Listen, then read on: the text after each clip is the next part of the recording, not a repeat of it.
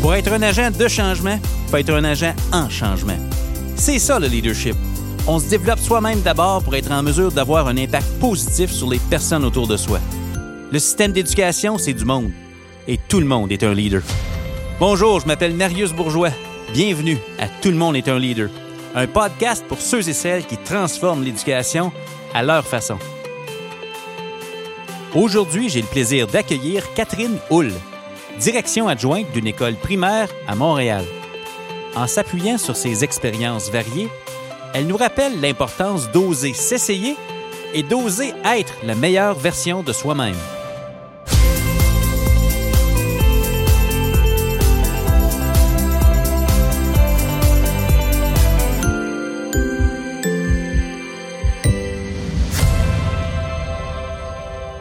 Catherine Hull, bienvenue à Tout le monde est un leader.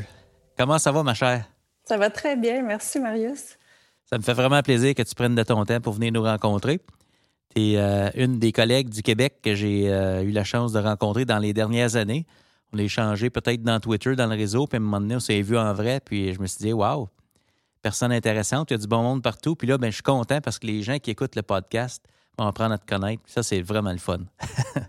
Bien, merci beaucoup, en tout cas, de l'invitation. Euh, c'est une première pour moi, donc euh, tu me sors un peu de ma zone de confort, mais euh, je suis prête à relever ce défi-là. ben, c'est le thème de la dernière année. On sort de notre zone de confort, tout le monde. Puis ah nous, c'est notre première saison de podcast. Donc, tu sais, on, évolue là-dedans, nous autres aussi. Peut-être pour les gens qui te connaissent moins, c'est qui ça, Catherine Hull? Tu viens de quel coin? Qu'est-ce que tu fais dans la vie? Tu sais, ta, ta famille, toute l'équipe, là? En fait, euh, j'habite à Montréal. Euh, je suis originaire de Sherbrooke. Euh, je suis une maman de deux adolescentes et belle-mère de deux autres. Donc, mon chum et moi, on est quatre ados ensemble. On n'habite pas ensemble, mais en tout cas. je suis une personne qui, qui, aime beaucoup apprendre, collaborer, travailler en équipe. Je suis une fille de gang un peu hyperactive. Puis euh, au niveau professionnel, euh, je suis directrice adjointe depuis euh, exactement un an. En fait, ça va faire un an demain matin, officiellement. wow! Fait que nomination, jour 1 de la pandémie, ou en tout cas de, notre nouvelle réalité.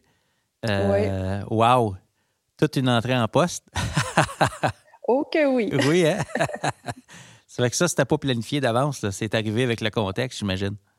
Ah, pas du tout. En fait, euh, moi, j'ai passé euh, des entrevues euh, rapidement. Deuxième entrevue m'a offert un poste. Tu commences après la relâche? OK, pas de souci. Mais dans ma tête, ça se passerait pas comme ça. C'était pas pour se passer comme ça.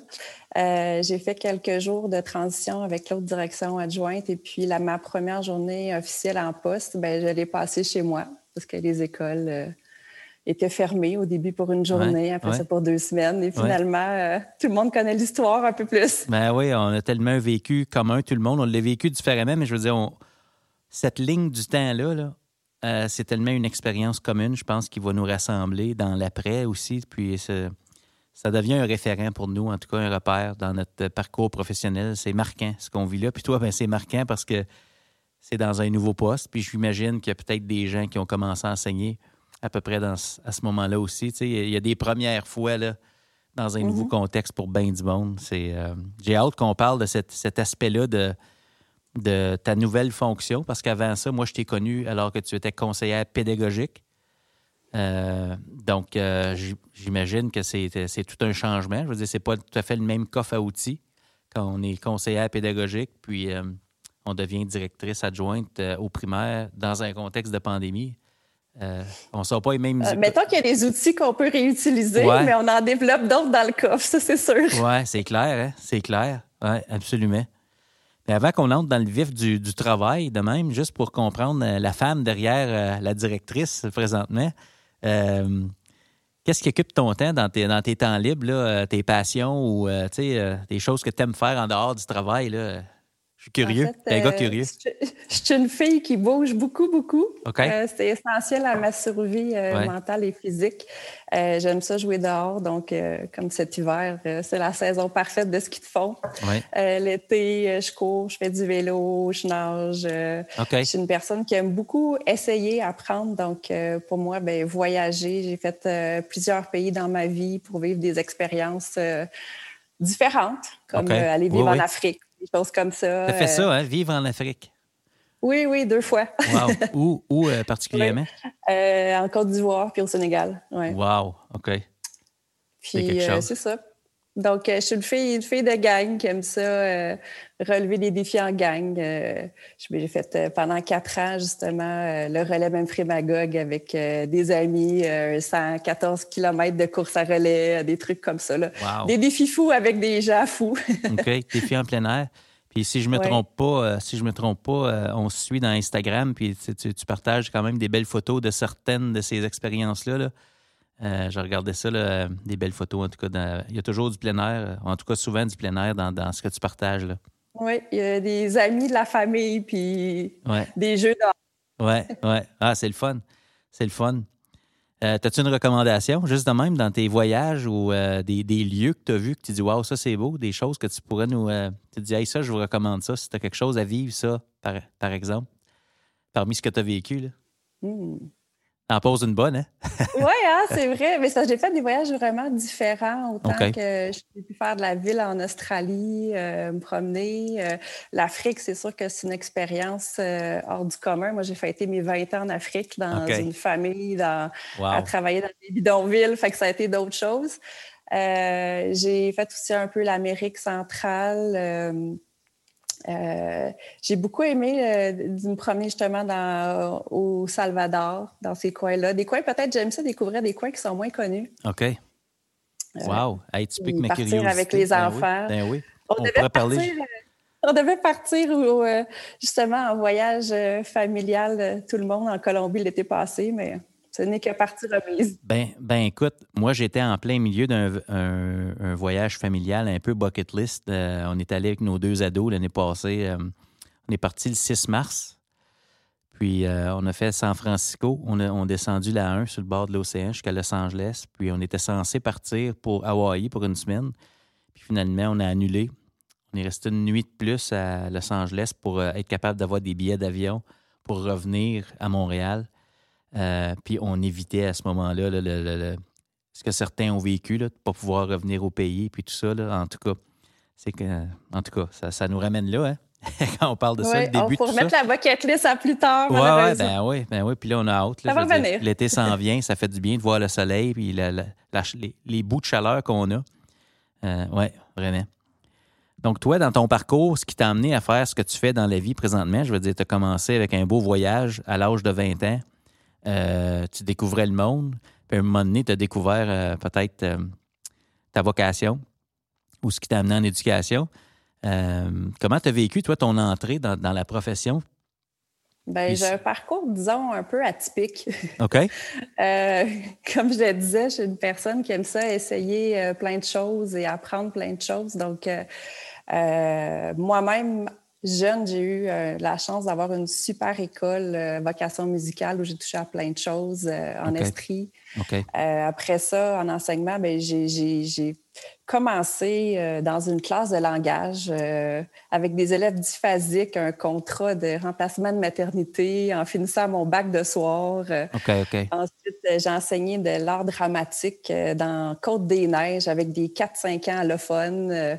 j'ai pris des, des, pourcentages de tâches un peu partout, première, troisième année. j'ai même été, à un moment donné, spécialiste d'anglais à des anglophones, spécialiste d'éducation physique à des anglophones. j'ai travaillé dans des classes combinées, dans des. J'ai fait de l'anglais enrichi, mais la partie francophone. Euh, j'ai été prof ressource. En tout cas, j'ai eu un, profil euh, où j'ai touché à beaucoup, beaucoup de, choses. Puis finalement, après, euh, j'ai été conseillère pédagogique pendant six ans. OK. dans un modèle qu'on appelait CP École. Donc, j'étais en accompagnement dans deux écoles primaires sur le plateau Montréal. OK. Et après, ben, j'ai bifurqué euh, vers les technologies comme euh, CPTIC pendant euh, six autres années. Ah, OK, OK. Wow! Fait que ce, cette ouverture-là sur le monde que tu as naturellement et la variété de tes expériences en enseignement, j'imagine que ça, ça, a dû te servir, ça a dû tellement te servir comme accompagnatrice dans les écoles. Je veux dire, dans ta compréhension de l'autre, dans la compréhension aussi de euh, de l'éducation, ce que ça demande. Tu sais, je me dis, euh, Bien, souvent, quand on voit un peu de tout, on rencontre plein de gens aussi. Hein? je pense que c'est à travers les rencontres euh, qu'on apprend. Donc, euh, on apprend, on voit un enseignant qui fait des choses, puis ah, wow, ça, ça peut nous inspirer. Euh, mm-hmm. Une direction, un collègue, des élèves aussi différents. Avec des besoins différents. Donc, euh, je pense que plus on a d'expérience en éducation, mais plus après ça, on est capable de, de voir les opportunités qui s'offrent à nous aussi, puis d'aller chercher des ressources. Absolument. Ah oui, je me reconnais tellement dans ce que tu dis. Moi, tu, tu, me connais, puis tu vois mon T-shirt, puis c'est le nom du podcast. Moi, je crois fermement, tu sais, tu dis, on, rencontre des gens. Euh, l'éducation prend tout son sens à travers ces rencontres-là. Puis moi, je crois fermement que tout le monde est un leader. Ma question pour toi, ce serait c'est quoi ta définition à toi du leadership? Puis quelles personnes dans ces rencontres-là que tu as faites euh, t'ont aidé à façonner un peu ta vision de ce que c'est euh, le leadership pour toi? Bien, tu sais, des fois, on a l'impression, il y en a qui associent le leadership avec un rôle. OK. Euh, pour moi, c'est pas un rôle, c'est un état d'être. OK. je pense que dans ma vie, je me suis peut-être retrouvée dans des rôles de leadership mais pas nécessairement parce que je l'avais souhaité. J'étais peut-être plus une élève timide au secondaire, mais je me retrouvais capitaine d'équipe parce que j'encourageais tout le monde, puis je me donnais à 100 puis j'étais là. Donc, je le vois un peu comme ça, dans le sens où euh, c'est une personne qui va avoir des capacités à rassembler les autres, qui a une vision. Euh, mais aussi de par qui elle est, puis de par l'exemple. Je pense qu'on prône beaucoup par l'exemple. Donc, euh, quelqu'un qui va avoir le goût de, c'est ça, donner aux autres le, goût de se dépasser et d'essayer d'aller un petit peu plus loin. Je le vois beaucoup comme ça. Euh, c'est sûr que moi, dans ta deuxième question, tu demandais des gens qui, qui, m'avaient influencé. Bien, je pense qu'il y a beaucoup de gens. Tu sais, je peux pas euh, nécessairement dire, ah, il y a eu telle personne à tel moment. Je pense que toutes mes expériences diversifiées m'ont, beaucoup influencé. C'est sûr que j'ai eu la chance dans mes dernières années d'enseignement, euh, de travailler dans une école de cycle. Donc, on était une école où il y avait juste des cinquième, sixième années euh, dans mon école. Euh, j'ai eu des collègues exceptionnels avec qui je garde encore des liens très proches. Et puis, on, on, était comme une gang de crinqués qui se disaient Bon, ben, let's go, on essaye. Nous, ce c'était pas mes élèves, c'était nos élèves. Donc, euh, on décloisonnait euh, les quatre groupes, les cinq groupes en classe ensemble. On partait toute l'école en, en ski ensemble. On se faisait une patinoire dans le cours. Euh, euh, puis on, on s'est beaucoup questionné aussi au niveau pédagogique. J'ai eu euh, à l'époque, je connaissais pas c'était quoi une conseillère pédagogique. Puis il y avait notre CP Kim qui était débarqué dans notre école. Puis on jasait. Puis elle me disait Hey, voulez-vous essayer telle affaire? Puis tu sais, comme on embarquait dans tout, bien, on disait oui. Fait qu'on s'est retrouvés à se poser des questions sur les besoins des élèves. Puis de se dire OK, ben là, ça fait quelques années qu'on fait des cercles de lecture. Puis là, on se rend compte que pour nos élèves en difficulté, ben c'est pas équitable. Puis pour nos élèves forts, ben ils ont besoin de défis. Fait comment on pourrait refaire nos cercles en différenciation pédagogique? Fait qu'on on réessayait des choses ensemble de façon euh, quotidienne. Euh, on a fait des cafés euh, pédagogiques de dictée métacognitive. On a invité les parents. donc, j'étais vraiment avec des gens qui avaient, qui osaient essayer, qui avaient le goût d'essayer. Puis euh, ça a beaucoup influencé mon, parcours parce qu'après, quand j'étais en position plus moi-même de conseillère pédagogique pour accompagner, mais c'était pas euh, j'ai lu quelque part que c'est Hey, j'ai essayé ça, puis moi, je l'ai vu l'impact sur mes élèves. Fait que je pouvais en parler avec conviction. Oui, parler de son vécu. Oui, c'est tellement important hein, d'être capable, quand on amène une idée, qu'on amène du vécu derrière ça. Ça amène, euh, ça amène du concret parce que la différence entre la réalité puis la théorie, il y a un écart. Je veux dire, euh, on n'est pas là pour fitter dans un modèle. On s'inspire d'un modèle pour vivre une réalité qui est au service de nos élèves. Ça amène, j'imagine, aussi une crédibilité auprès des collègues qu'on accompagne. Quand on parle de vécu, tu sais, je veux dire, euh, on l'a essayé avec des élèves. Fait que c'est important ce bout-là aussi. Oui, puis de voir l'impact que ça a pu avoir sur la réussite. Oui. je, puis quand tu l'as vu, tu y crois, fait que tu es, plus convaincant, on dirait, fait que les gens ont envie de l'essayer un peu plus. Euh. Oui, absolument. Puis juste par ta personnalité, je veux dire, tu es quelqu'un de très souriante, accueillante, tu veux le faire en équipe, ça donne le goût en partant. tu, sais, tu dis le leadership, c'est être. c'est un état d'être dans, ta façon d'accompagner. J'imagine ça aussi, ça, ça, peut avoir un impact de mobilisateur, ça donne le goût. J'aime l'idée que tu ramènes l'impact. Parce que dans le fond, on le fait pour l'impact. On le fait pas pour avoir raison. Quand on amène des nouvelles possibilités, c'est on va avoir un impact. Oui, tout à fait. Puis l'impact, c'est sur l'élève. C'est ça. Ouais. Parce qu'on est tous là pour les élèves. Hein? Ben oui, oui, absolument. C'est intéressant. Avec tous ces modèles-là que tu as, as eus, que tu as accompagnés, que tu as vus, euh, les impacts que ça donne, euh, quand tu parles que le leadership, c'est un état d'être, est-ce qu'il y a des choses précises que tu recherches, toi, euh, chez un leader, chez une personne, si tu avais des mots-clés à mettre là-dessus, là, qui sont importants pour ah. toi, c'est quoi? Bien, je pense que c'est quelqu'un qui est capable de se remettre en question. La place de l'erreur dans la vie est très importante parce que c'est avec les erreurs souvent qu'on va apprendre puis qu'on va devenir une meilleure personne. Ben ouais. Ben ouais.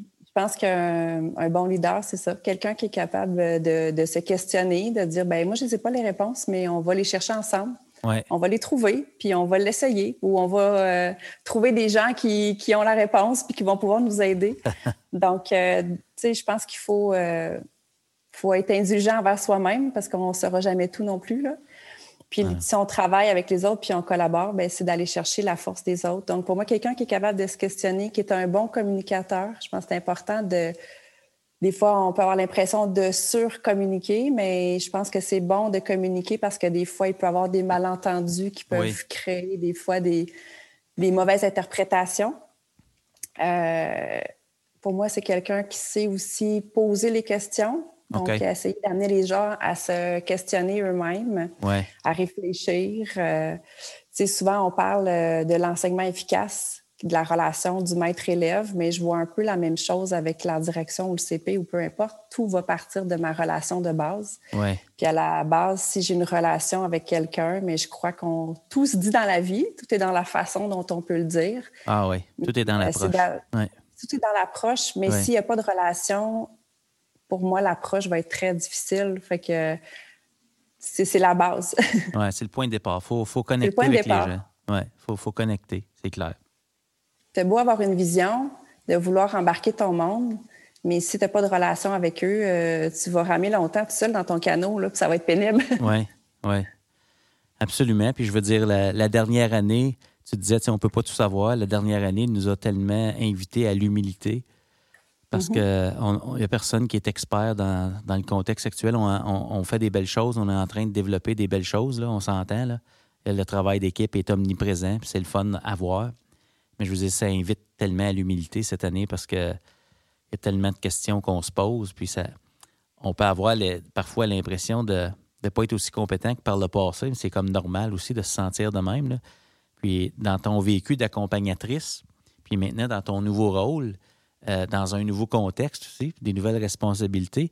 Qu'est-ce qui t'a euh, qu'est-ce qui t'a demandé les, plus grands ajustements dans une posture d'accompagnement avec ce qu'on vit là présentement? Parce que tu n'as pas eu la chance d'être conseillère pédagogique pendant la, pandémie parce que tu étais nouvellement nommée directrice adjointe. Mm-hmm. Mais tu, tu disais, il y a des outils qu'on peut réutiliser. Euh, qu'est-ce qui t'a ben demandé les plus grands ajustements? Euh, je pense qu'il faut beaucoup, beaucoup, beaucoup de flexibilité actuellement dans tout. OK. Euh,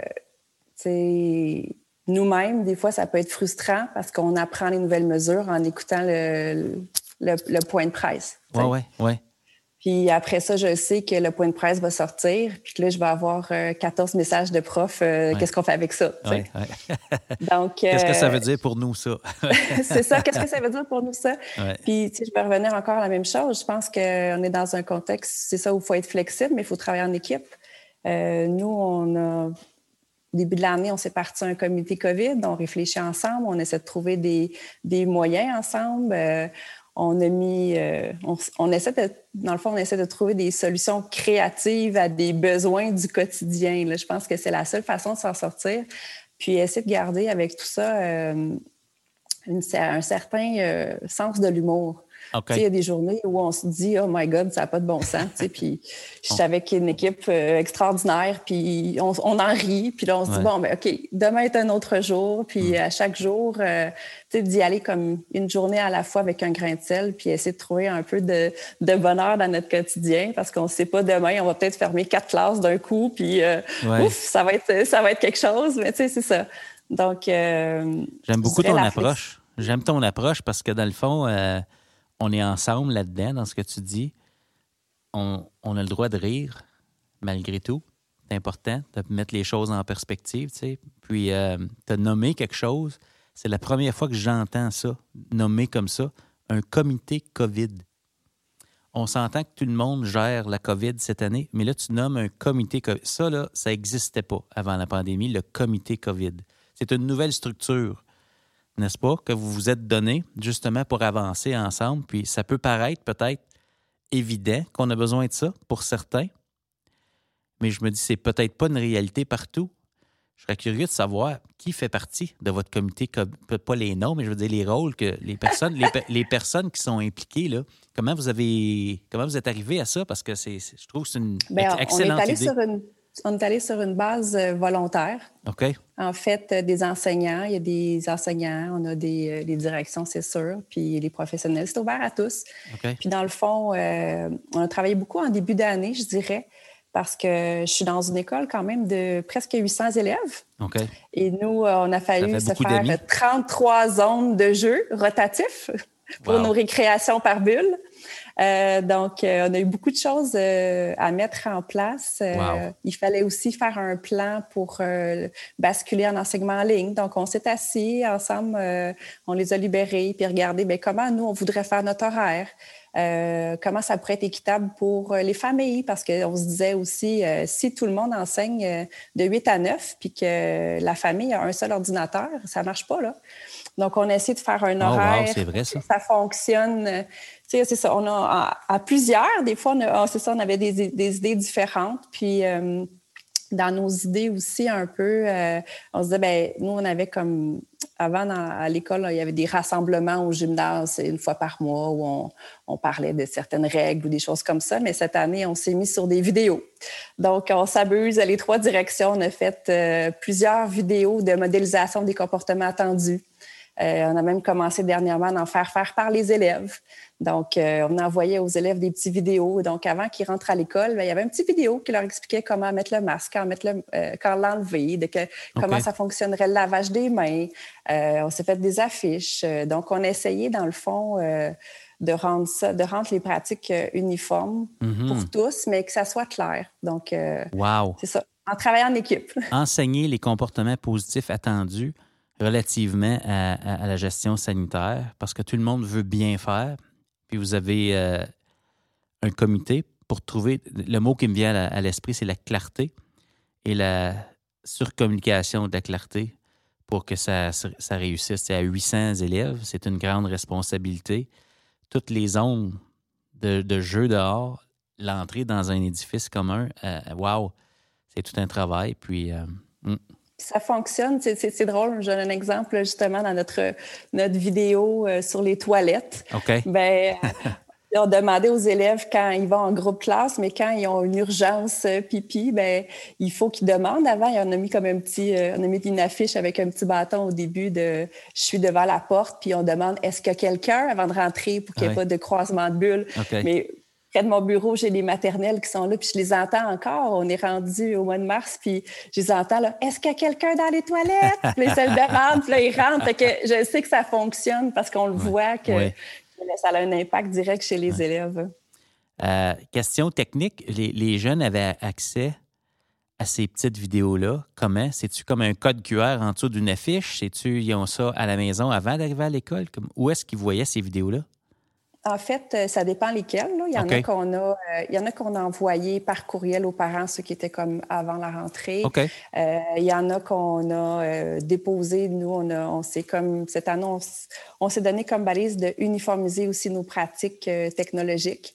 Donc, des petites vidéos qui ont été envoyées dans les classrooms de chacun. Il y en a que, c'est ça. Fait qu'on se donnait des petits moments pour les écouter. On envoyait les procédures aux enseignants. maintenant, depuis quelques semaines, j'ai créé un classroom école où j'ai répertorié toutes les vidéos depuis le début de l'année. on, en a, on a mis des routines en place, par exemple, au service de garde, où on a les vidéos de modélisation, les affiches, donc, on en a euh, pour différentes choses. Puis on a fait un dernièrement sur les comportements tendus sur les jeux euh, dans la cour d'école, les jeux d'hiver. Donc, celui-là, il a été fait par, euh, par nos cinquièmes années. Donc, ce sont des élèves qui ont fait la vidéo.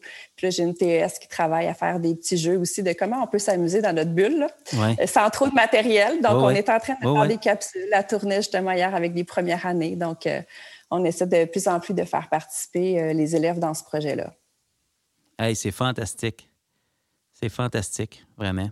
Quelle belle structure harmonisée aussi. Puis j'imagine pour les parents, si on harmonise nos pratiques technologiques, je me dis les parents qui essayent de suivre euh, leurs enfants là-dedans puis les soutenir dans un parcours scolaire différent cette année, mais ils veulent être informés. Euh, on a justement une collaboration avec les FCPQ. On a offert des webinaires, des séances de coaching pour les parents. Puis les prochains vont porter sur le numérique justement parce que ils veulent appuyer, puis des fois, ils n'ont pas les repères. J'imagine que ça a un impact positif chez les parents, ça, que ce soit Classroom, puis que, tu sais, euh, si j'ai deux, trois enfants dans votre école, ben j'ai une plateforme à comprendre. Euh, peut-être qu'il y en a plus qu'une, ben mais je veux dire, ça, harmonise un peu cet aspect-là de communication, tu sais, c'est Classroom.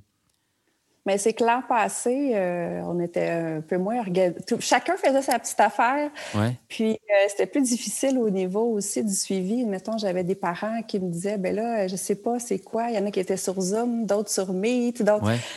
Euh, puis là, ben, nous, pour aider les familles aussi, c'était difficile. Les élèves qui se connectaient pas, ben moi, déjà que je connaissais pas mes profs parce que je venais d'arriver, je les ai rencontrés en virtuel.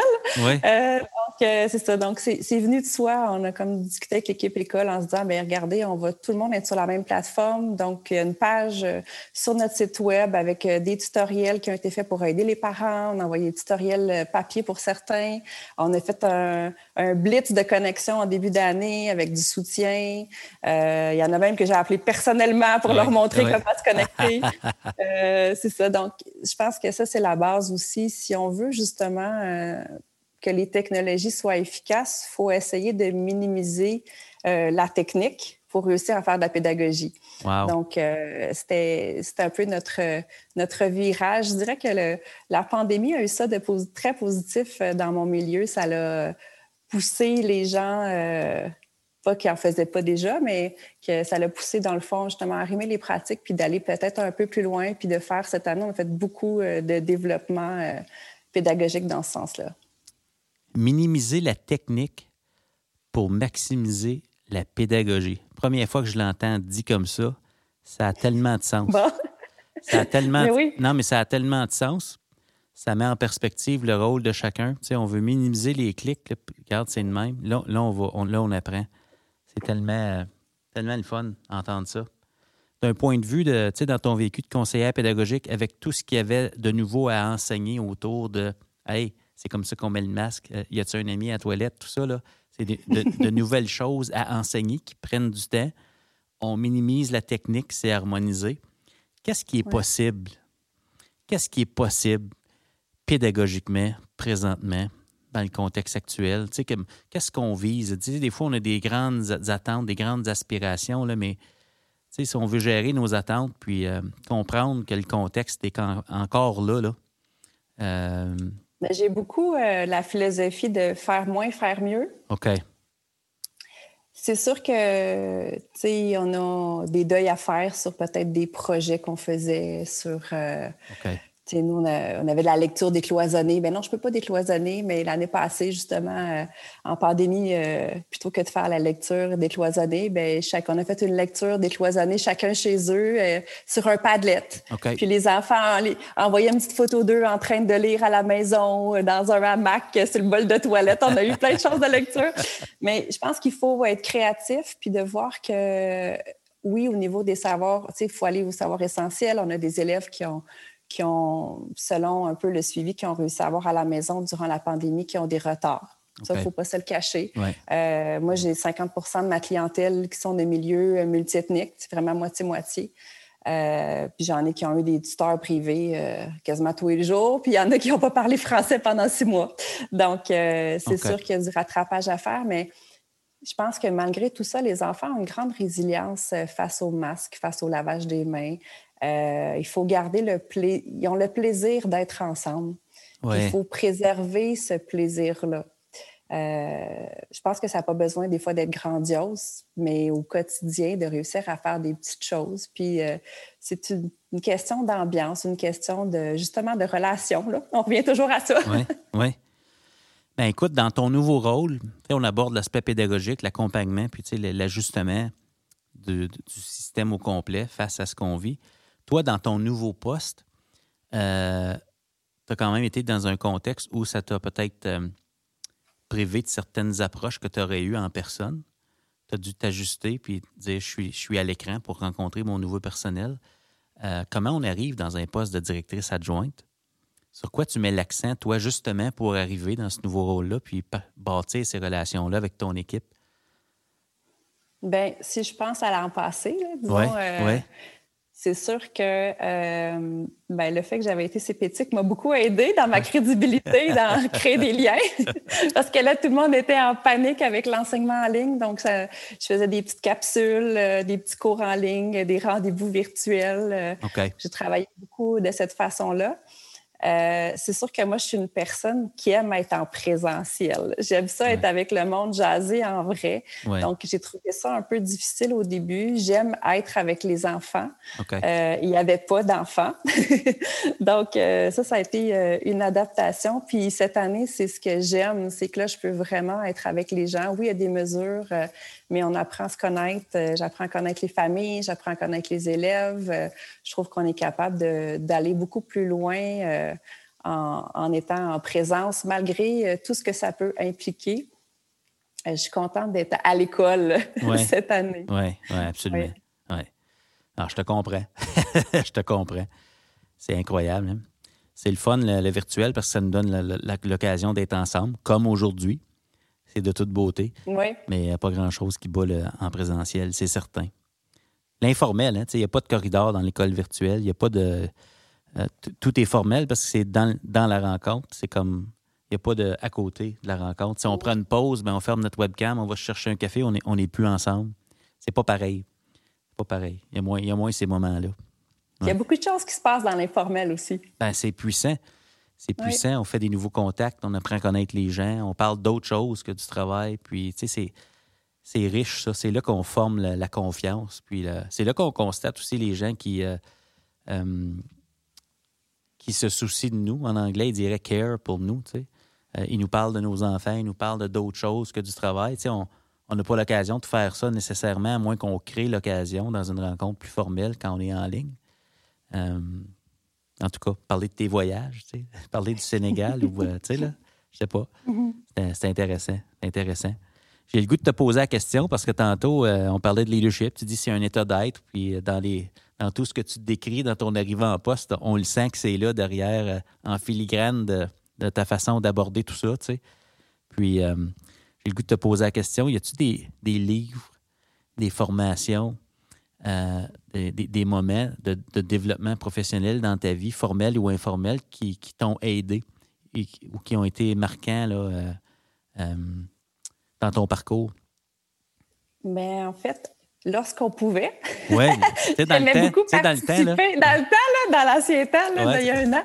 Euh, je suis quelqu'un qui avait beaucoup ça, aller me ressourcer euh, dans des congrès parce que je trouvais que ça permettait de rencontrer des gens, de se réseauter. Oui. Euh, c'est sûr que je me réseaute beaucoup aussi sur les réseaux sociaux, mais c'est pas pareil que dans, en, vrai. tu sais, je me souviens justement, c'est drôle, Marius, parce qu'un de mes, mon premier Google Sommet, je me souviens que tu avais fait une conférence qui. Puis là, je fais Ah, wow, ça m'avait marqué. C'est la première fois que je t'ai vu. Je ne l'ai jamais dit, là, je te le dis. Pas vrai, hein?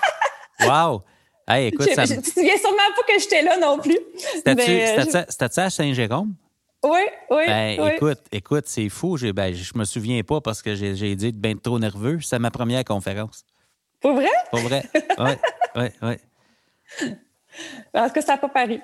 Euh, donc, euh, c'est ça. Je pense que d'aller dans, dans, des congrès comme ça, j'en ai fait quelques-uns. Euh, je suis allée aussi à la QCP des congrès de CP où j'ai animé aussi parce que je pense que c'est important. Je suis une personne qui, aime beaucoup, je trouve ça important le partage. Donc, j'apprends beaucoup des autres, mais je pense que c'est important, en toute humilité, ah d'être capable de partager aussi ce qu'on fait euh, parce qu'on s'influence tout le monde, euh, les uns les autres. Puis des fois, tu t'assois, tu écoutes quelqu'un, tu fais comme Ah, ça, là, je me semble que ça me donnerait une idée pour tel prof ou pour telle affaire ou pour telle situation ou pour tel élève. Donc, euh, c'est beaucoup, euh, c'est beaucoup dans des événements comme ça. Euh, l'an dernier, je suis allée aussi, ça faisait plusieurs années que je voulais aller à Claire. ah oui, ah, J'ai convaincu mes, mes collègues, ils disaient, on se porte un autobus. Oui, on se part un autobus. en gang, en, gang de, ma, de mon centre de service à, Claire, ça a été des moments mémorables. en veux-tu veux de l'informel? Ah oui, oui, right boss, hein? on s'entend. Exactement. Ah oui, on est revenu de là, là, je t'ai dit, on a révolutionné l'éducation euh, dans notre, notre retour en autobus. Incroyable. Puis, euh, c'est sûr que j'ai fait la formation aussi avec Esquad euh, Coach 360 oui, oui, OK. chez une collègue. J'ai adoré, adoré. Mm. tu sais, j'écoute des podcasts. j'ai, c'est ça. Je pense que je suis, je suis comme une petite abeille. Là. Je ouais, butine à gauche, à droite je vais chercher des influences. C'est sûr que j'ai un parcours euh, scolaire aussi ou qui est plus au niveau de la recherche parce que j'ai fait ma maîtrise en éducation. Là, je suis dans mon DESS.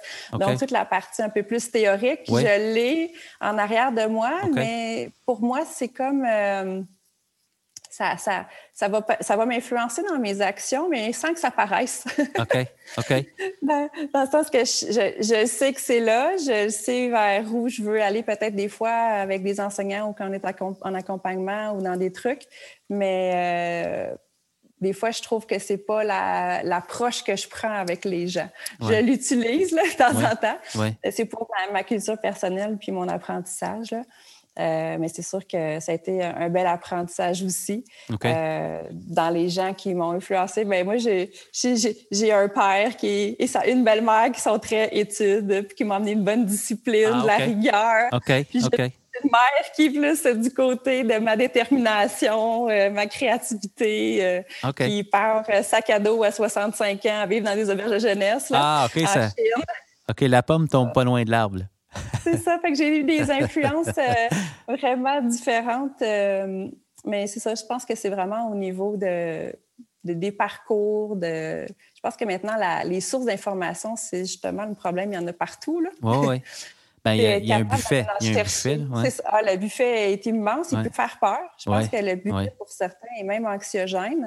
Mais il faut voir dans ce buffet-là qu'est-ce qui peut nous servir concrètement dans un avenir rapproché. C'est ça qui fait que va chercher une chose là, mm. selon ton intention pédagogique ou ton intention de développement personnel, mm-hmm. puis prends-en une. Oui, juste une, une, à la fois. Juste une. Tellement un bon conseil. J'ai le goût de te poser une question en lien avec tes études. Y a-tu, euh, parce que tu, tu, t'en es. Tu sais, c'est là, tu dis, c'est, en arrière. Ouais. Euh, mais y a-tu des choses que tu as découvertes dans ces études-là que tu dis, waouh, ça, là, ça me. Je trouve ça intéressant, cette étude-là ou euh, ce propos-là ou. Euh, y a-tu une petite perle de même que tu as découverte, tu as dit, waouh, ça, je savais pas ça, puis je suis content de savoir ça? T'en poses une bonne, hein? Mmh, c'est une bonne question.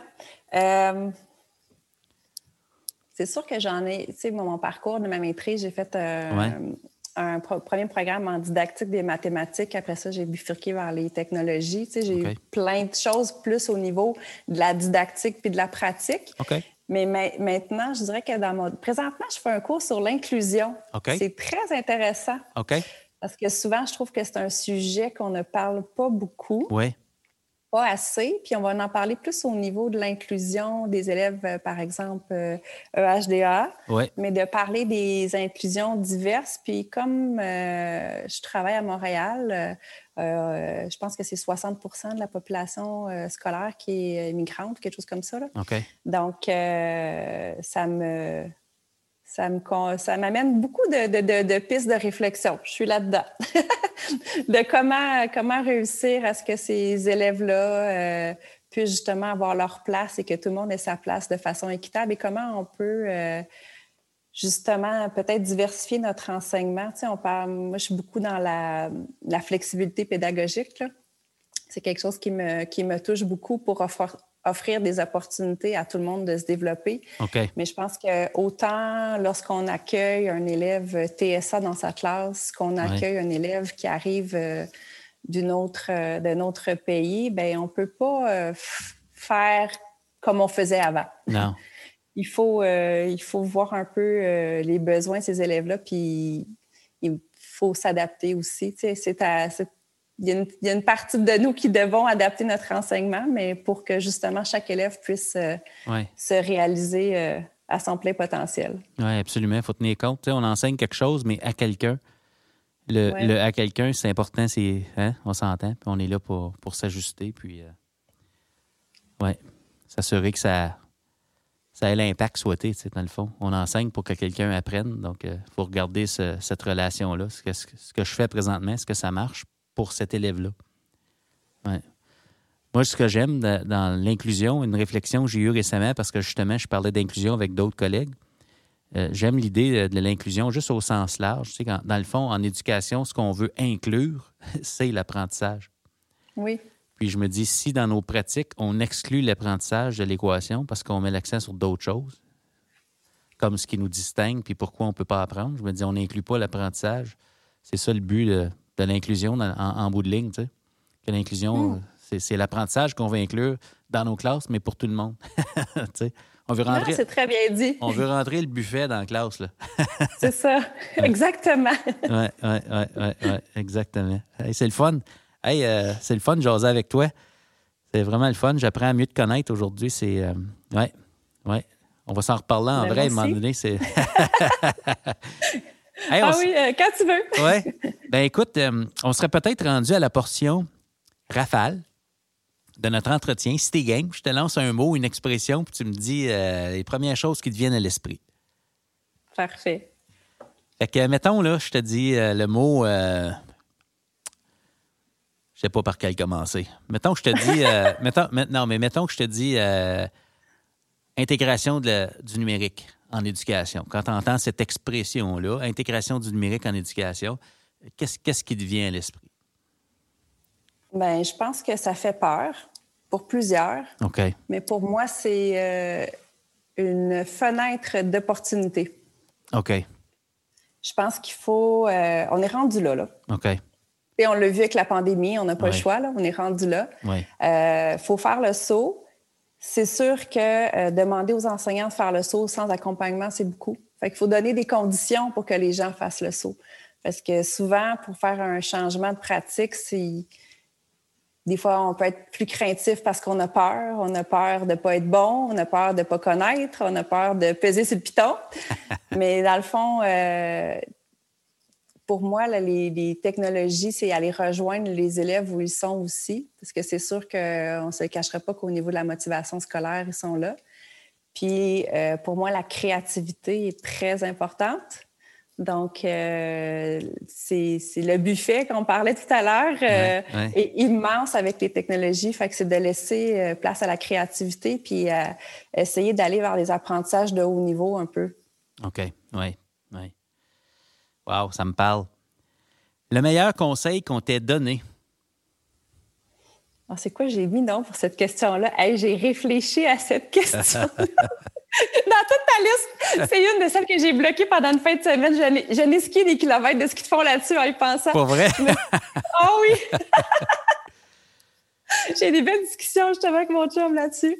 Euh, en fait, je pense que je suis une personne qui a, ben, en fait, je sais, je suis une personne qui, dans la vie, a un rythme très rapide et qui est très multitâche. j'ai toujours eu deux, trois jobs en même temps, j'ai toujours plein de trucs. Euh, et je pense que mon conseil, c'est d'essayer des fois de... Je sais que ça peut faire peur à des gens. Donc, euh, d'être capable de, de voir. Je pense que plus je vieillis, plus je le fais, là, mais être capable de voir que, que tout le monde n'est pas au même rythme, de respecter les rythmes de chacun. Puis, euh, c'est ça, que chacun, chacun va faire son bout de chemin, mais ça ne prendra pas nécessairement le même temps, puis ça ne prendra pas nécessairement le même chemin, puis c'est correct. OK. Mais que des fois, j'aimerais ça que ça aille plus vite, mais ça, je me le garde dans ma tête. Oui, oui, trois mots qui te décrivent bien dans ce rythme rapide-là? Oui, oui. Euh, intensité. Ça, c'est sûr que pour moi, euh, je suis une personne assez intense, mais je pense que je suis aussi une personne euh, très persévérante. OK. J'ai. Oui. Je dirais persévérante qui va peut-être avec l'organisation, la constance. Là. Oui. oui. J'ai beaucoup ça. Puis pour moi, l'authenticité, c'est essentiel. Oui. Euh, je recherche autour de moi des gens qui sont authentiques. Euh, je trouve ça important d'être vrai. Euh, je pense que pour ceux qui me connaissent vont dire ce que tu vois, c'est ce que je suis. là. J'ai pas. c'est ça, ouais. C'est what you see, what you get, là, c'est ça. c'est moi. ben, c'est fantastique. Fantastique. mettons, tu as une boule de cristal un petit peu. Une chose qui pourrait améliorer l'éducation, selon toi, de, là où tu en es rendu dans ta réflexion en éducation, qu'est-ce qui pourrait améliorer l'éducation? Bien, je pense que les gens ont besoin de se faire confiance. OK. Pour essayer des choses. OK. Parce que euh, des fois, c'est souvent, justement, comme je disais tantôt, la peur de perdre le contrôle, euh, la peur de ne pas être bon, euh, la peur. il peut y avoir différentes, différentes craintes mais que si on est euh, bien accompagné, qu'on a du soutien, qu'on a des conditions, tu sais, des fois, on manque de temps. C'est quoi une libération pour prendre le temps de, se de réfléchir puis de mettre en place des choses, le faire bien, le faire mieux? Souvent, quand ces conditions-là sont mises en place, bien, on peut, puis, qu'on travaille ensemble, ça c'est sûr, mais je pense qu'on peut arriver à, avoir une vision commune puis faire avancer les choses. Euh, l'éducation, pour moi, c'est l'essence même d'une société. Oui. Euh, malheureusement, je trouve pas que c'est nécessairement euh, valorisé comme ça devrait l'être toujours. Euh, je le vois encore plus comme direction à quel point le manque de personnel est difficile. Ça, ça, cause beaucoup de, de, problèmes.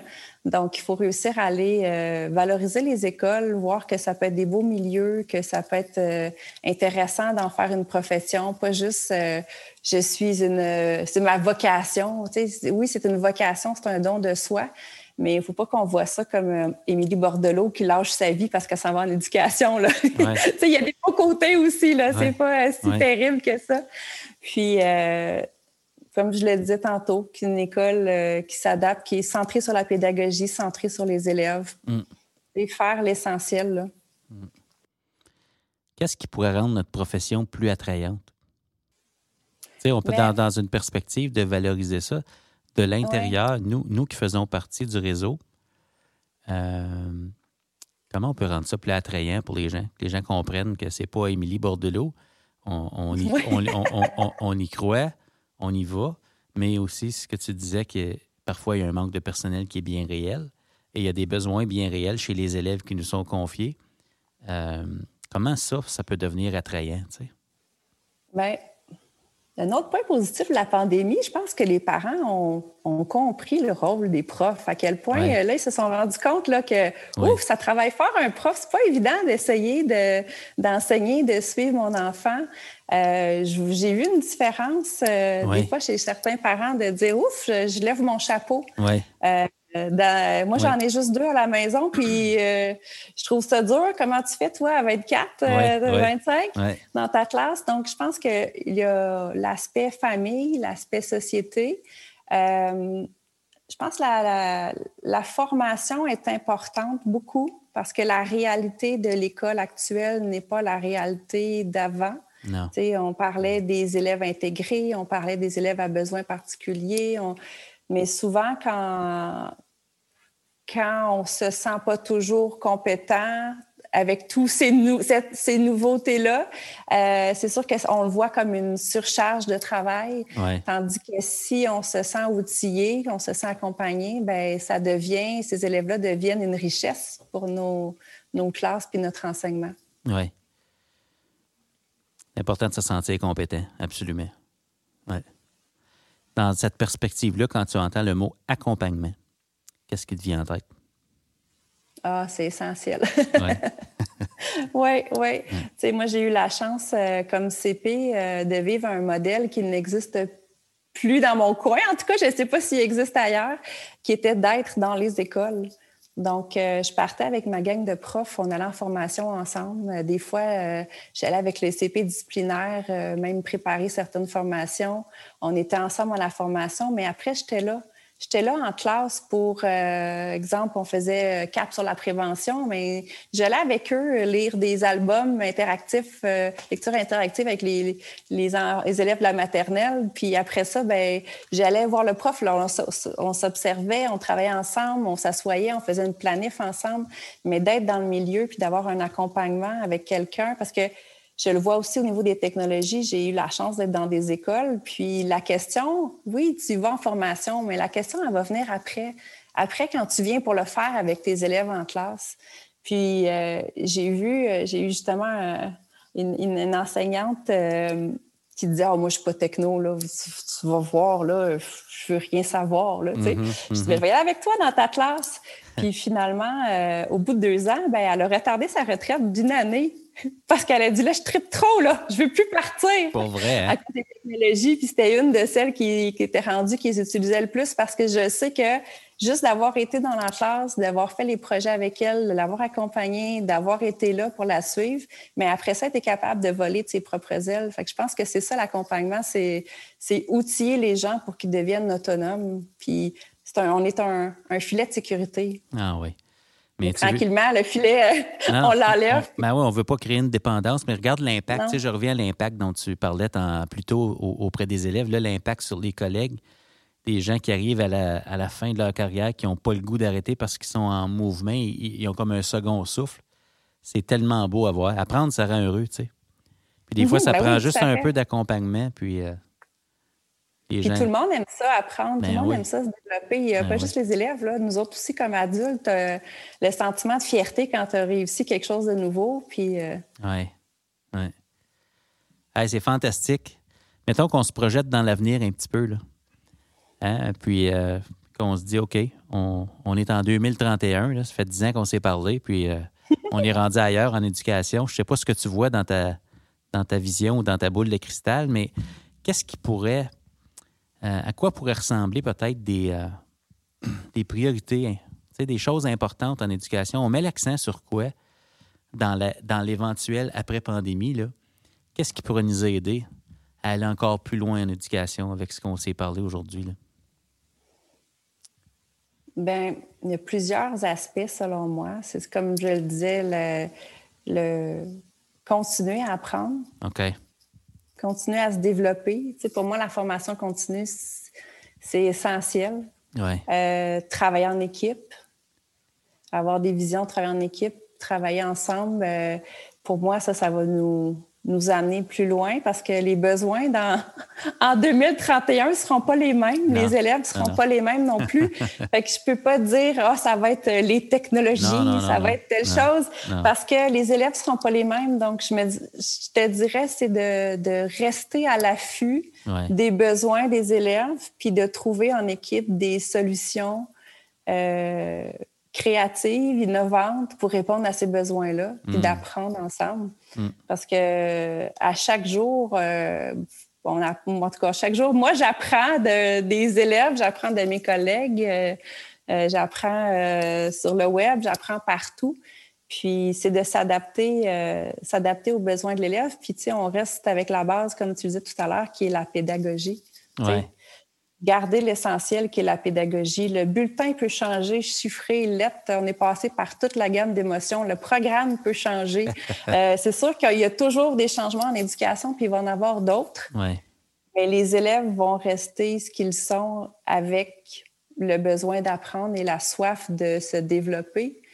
Euh, je pense que l'apprentissage, au même titre que l'influence ou l'accompagnement, c'est d'essayer d'amener les autres euh, à être la meilleure version d'eux-mêmes. Ouais. Je le vois un peu comme ça. Donc, euh, de, de être, avoir la possibilité d'essayer différentes choses pour se découvrir. L'école, pour moi, c'est pas juste du français et des maths. Là. Ouais.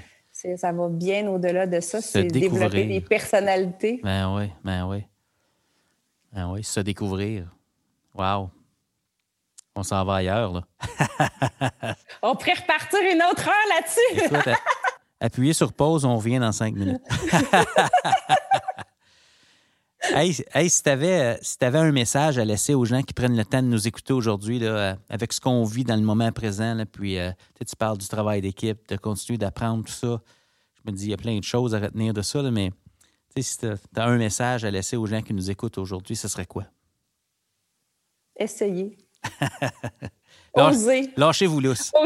Osez, essayer dans le plaisir. Tu sais, on n'est pas. Euh, on peut pas être bon dans tout. Hein? Non. Tu sais, moi, euh, puis exploiter les forces des collègues, euh, moi, pendant, je pense, quatre ans, j'ai pas enseigné ça, l'univers social. Hmm. Je suis plate. Hein? J'ai ça, enseigner. Il y en a qui sont des bons narrateurs, qui, qui aiment ça, raconter des histoires, qui l'ont, l'histoire dans le sang. Là. Moi, je suis pas comme ça.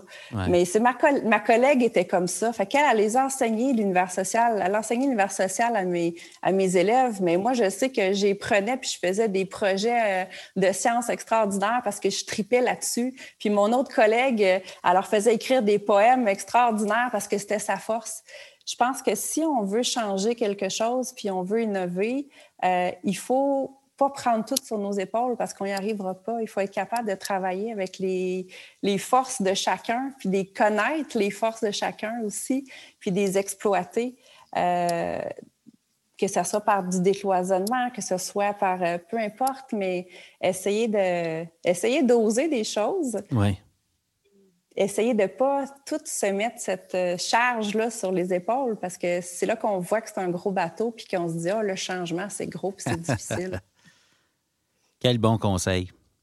Ouais. S'entourer. Tu sais, quand tu disais se, découvrir, se connaître, ça veut dire, comme leader, il faut se connaître. Puis il faut aussi reconnaître les gens qui peuvent compléter les choses qu'on ne peut pas faire. Ouais. Très sage, très sage, ma chère. Écoute, je te souhaite de triper dans ton nouveau rôle. Puis euh, ma dernière question pour toi, c'est euh, qu'est-ce qu'on te souhaite à toi dans les prochains mois, les, euh, les prochains temps? De vivre une année sans COVID. J'aimerais ça voir c'est quoi une direction sans COVID. des fois, c'est drôle parce que des fois, je vais voir ma directrice et je dis c'est-tu comme ça, tu sais, en temps normal dans une école? Ou là, c'est pire parce que, tu sais, j'ai pas de référentiel des fois sur certaines choses. Mais c'est sûr que moi, j'aime beaucoup les projets rassembleurs. Euh, je pense que, les élèves peuvent se découvrir dans d'autres choses. Puis c'est sûr que ces choses-là sont un peu plus restreintes euh, en temps de pandémie. Fait que j'ai hâte euh, de, qu'on puisse mettre les, nos couleurs, puis justement ensemble avec... c'est j'ai une belle gang, j'ai vraiment des super enseignants, super équipe de direction, puis j'ai envie qu'ensemble on puisse faire des choses, qu'on puisse mettre la pédagogie de l'avant aussi. C'est sûr que cette année, c'était pas le temps d'entreprendre euh, des grands chantiers pédagogiques. Là. Euh, mais c'est ça, qu'on puisse, euh, qu'on puisse continuer à avancer, mais sans avoir le stress de, de, ce que ma classe va fermer demain. je viens de perdre je sais pas combien de minutes à laver les mains des élèves, j'arriverai pas. il y a des choses comme ça. Là. Donc, c'est ça. Vive, vive une une année sans COVID, puis je te dirais que, tu j'ai été chanceuse euh, dans ma vie. J'ai eu beaucoup de défis qui sont arrivés, d'offres ou euh, des choses euh, différentes, que ce soit d'aller donner une charge de cours à l'université, monter une formation pour le plan numérique ou peu importe. Fait que je, fais confiance en la vie. Je me dis qu'il va y avoir sûrement d'autres choses euh, qui vont arriver. Puis tant que moi, je puisse euh, créer, collaborer, apprendre, euh, je vais être bien heureuse dans les prochaines années. ben, c'est fantastique. Je te souhaite que tout ça, ça arrive. Puis en même temps, je nous le souhaite aussi. oh oui, oui, il faut. Merci beaucoup d'avoir pris le temps de venir nous rencontrer. Merci à toi, Marius. Ça a été une très belle expérience. Merci beaucoup. Avec grand plaisir. C'était Catherine Hull à tout le monde est un leader. Wow! Quel entretien inspirant avec Catherine. Comment pouvons-nous réinvestir ce que Catherine nous a partagé? Hein? Qu'est-ce qui changerait lundi matin si on osait être la meilleure version de soi-même? Je vous laisse penser à ça.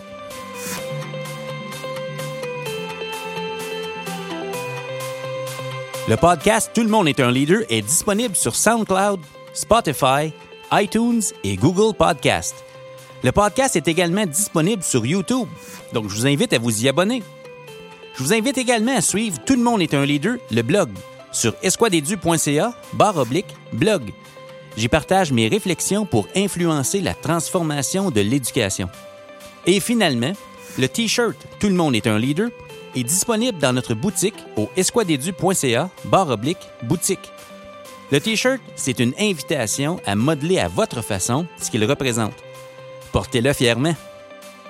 Le changement en éducation, c'est une occasion d'accomplir ensemble des choses extraordinaires. Tout ce qui est requis pour transformer l'éducation se trouve déjà dans nos écoles. Rappelez-vous, le système d'éducation, c'est du monde. Et tout le monde est un leader.